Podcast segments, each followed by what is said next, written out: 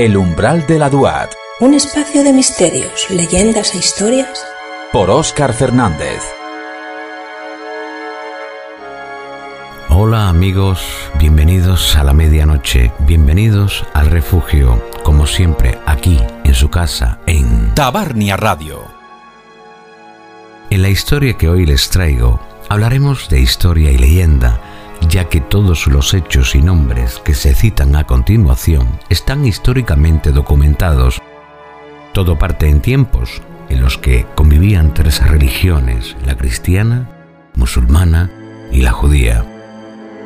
En especial viajamos a la ciudad de Sevilla, donde acontecieron hechos que no pueden pasar desapercibidos a nuestros oyentes y les llevará en un viaje en el tiempo.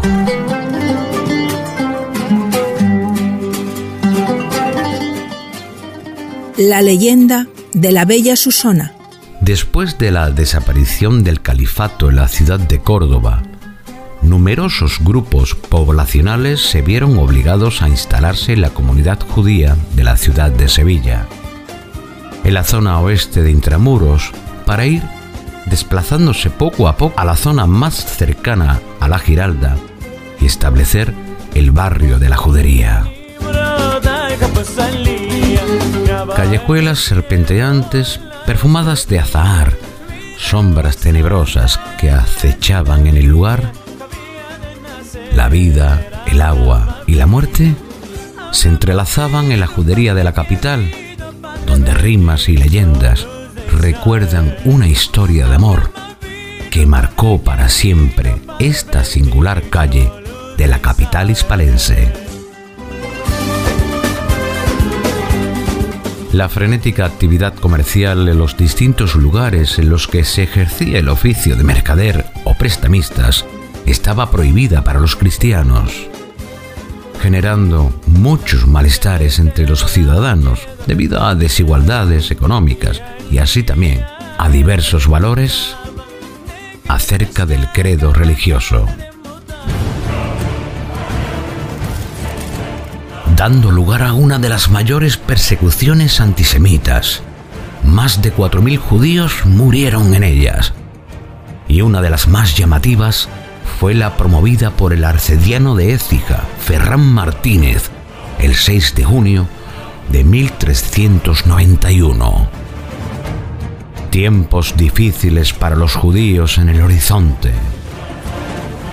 Posteriormente, pasaron a denominarse judíos conversos, aquellos que se convirtieron al cristianismo, manteniéndose a lo largo de los años una supuesta convivencia pacífica, pero con ciertas tensiones que, debido a muchas peticiones desde ciertos estamentos de poder, trataron de hacer disminuir la influencia judía en las distintas localidades.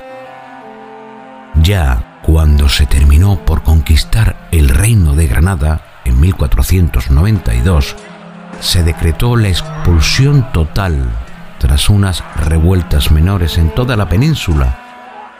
Pero estos enfrentamientos fueron más intensos en diversos puntos del sur de la península. Debido a estas protestas de personajes pudientes del bando cristiano a los mismos reyes católicos, se creó el Tribunal de la Santa Inquisición. Tabarnia Radio. En Sevilla residía uno de los más adinerados judíos, Diego Ben Susón, prestamista, aunque converso, en la intimidad de su casa seguía practicando la ley de Moisés, y que molesto por las últimas decisiones adoptadas por los poderes del gobierno de la ciudad y del reino, estaba tan deseoso de poder mostrar sus verdaderas creencias y deseos, organizó un grupo de fieles a su causa para poder organizar una gran revuelta, sublevarse y obtener el poder en tierras sevillanas. Este banquero vivía con su hija Susana Ben Susón, conocida en la ciudad como la Fermosa Fembra. por razones obvias. La judía recibía tantos halagos de sus numerosos pretendientes que soñaba con alcanzar un puesto en la vida social de la ciudad y comenzó a verse con un caballero cristiano perteneciente a una de las más nobles familias de la ciudad. Una noche, mientras esperaba en su casa a que todos se acostasen para ir al encuentro de su amante, se enteró de la conspiración que tramaban los suyos con su padre a la cabeza. Temiendo que le pasase algo a su amado, Susana acudió en el silencio de la noche por las oscuras calles de la judería para verlo y advertir del peligro que corría y que así pudiese ponerse a salvo. No se dio cuenta que con ello ponía en peligro a toda la colonia judía de Sevilla.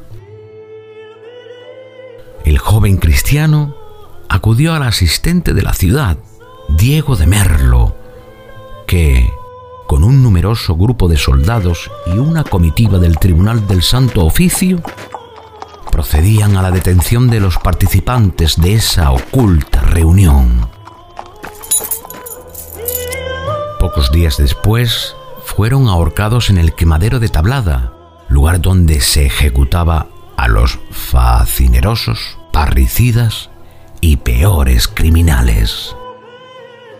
Los cadáveres permanecieron allí todo un año colgados, a la vista de todos. La lista de la ejecución fue tan larga como sonada por los rincones del reino, que de forma ejemplarizante dejó bien claro para la comunidad judía el precio que había que pagar por semejante atrevimiento. Diego Susón, Pedro Fernández de Benedera, mayordomo de la catedral, Juan Fernández de Albolasya, el perfumado, letrado y alcalde de justicia, Manuel Saulí, Bartolomé Torralba, los hermanos Adalde y hasta veinte ricos y poderosos mercaderes, banqueros y escribanos de Sevilla, Carmona y Utrera. Como consecuencia de las investigaciones sobre el caso llevadas a cabo por la Inquisición, fueron ejecutadas otras dos mil personas.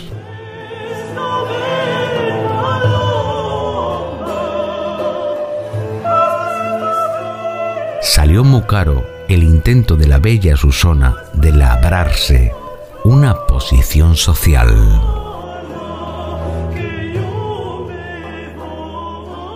La leyenda de la bella Susana. Tras ser repudiada por su pretendiente y por los judíos como causante de la muerte de su propia gente, cayó en la cuenta de su grave error. La Susana, desesperada, buscó ayuda en la catedral, donde el arcipreste Reginaldo de Toledo, obispo de Tiberíades, la bautiza y le da la absolución, aconsejándole que se retirase a hacer penitencia a un convento, como así lo hizo, y allí permaneció varios años hasta tranquilizar su espíritu. Más tarde, volvió a su casa, donde en lo sucesivo llevó una vida cristiana y ejemplar. A la muerte de la Susona y tras abrir su testamento, se encontró en él un escrito misterioso que decía, Y para que sirva de ejemplo a los jóvenes, en testimonio de mi desdicha, mando que cuando haya muerto separen mi cabeza de mi cuerpo y la pongan sujeta en un clavo sobre la puerta de mi casa y quede allí para siempre jamás. A partir de entonces, la calle dejó de llamarse Calle de la Muerte y pasó a denominarse Calle Susona, y cuya calavera permaneció puesta en la fachada hasta el año 1600, siendo sustituida por un azulejo. En la actualidad, en la fachada del domicilio hay un azulejo que narra esta historia, el cual deja constancia con la siguiente frase. En estos lugares, antigua calle de la muerte, pusóse la cabeza de la hermosa Suona Ben Suzón, quien por amor a su padre traicionó y por ello atormentada dispúsolo en testamento. Miles de turistas que visitan la ciudad de Sevilla tienen obligado paso por el lugar donde la hermosa hembra Susona pasó sus últimos días.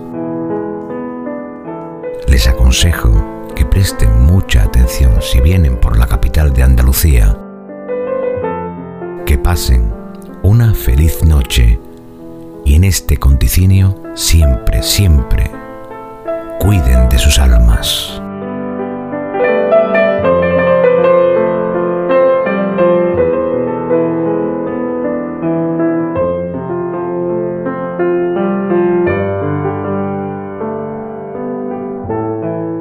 El umbral de la Duat. Un espacio de misterios, leyendas e historias Por Óscar Fernández.